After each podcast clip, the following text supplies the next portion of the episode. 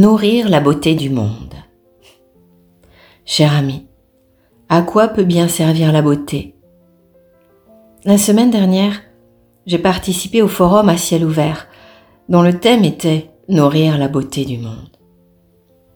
J'ai trouvé cela très beau, très poétique.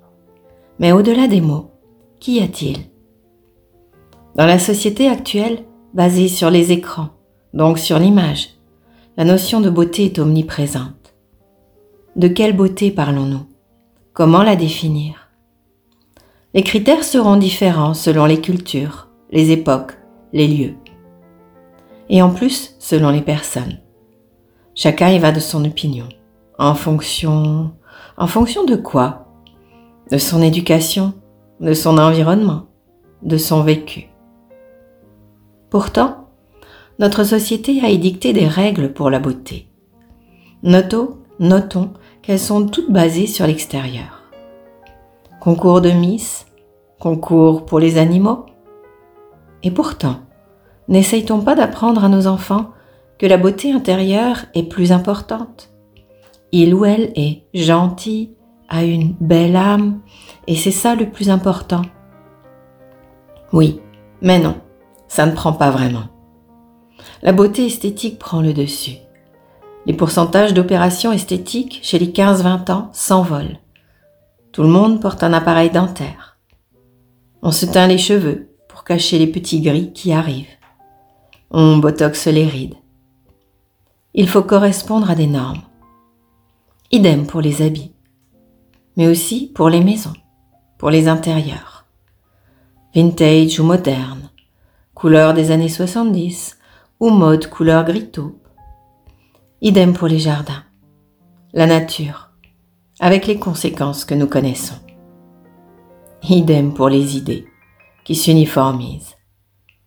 Parfois, un sursaut de sincérité apparaît, et on demande à nos miss concurrentes d'avoir un discours généreux, pour parer la superficialité d'une pseudo-beauté intérieure. Notre société est devenue une société de l'absurde, et de l'hypocrisie. L'omniprésence de l'homme qui se veut omnipotent. Alors oui, nourrir la beauté du monde est devenu essentiel. Commençons par ouvrir nos yeux et poser un regard simple sur ce qui nous entoure. Tout est dans le regard. Quel regard portons-nous sur ce que nous voyons? Avec un jugement? Sur le handicap? La silhouette? La taille des arbres. Un regard destructeur pour ceux ou celui qui le reçoit, et castrateur pour nous car il nous enferme. Apprenons à regarder sans jugement. Comme nous souhaitons en yoga, travailler sur nos pensées, nos émotions.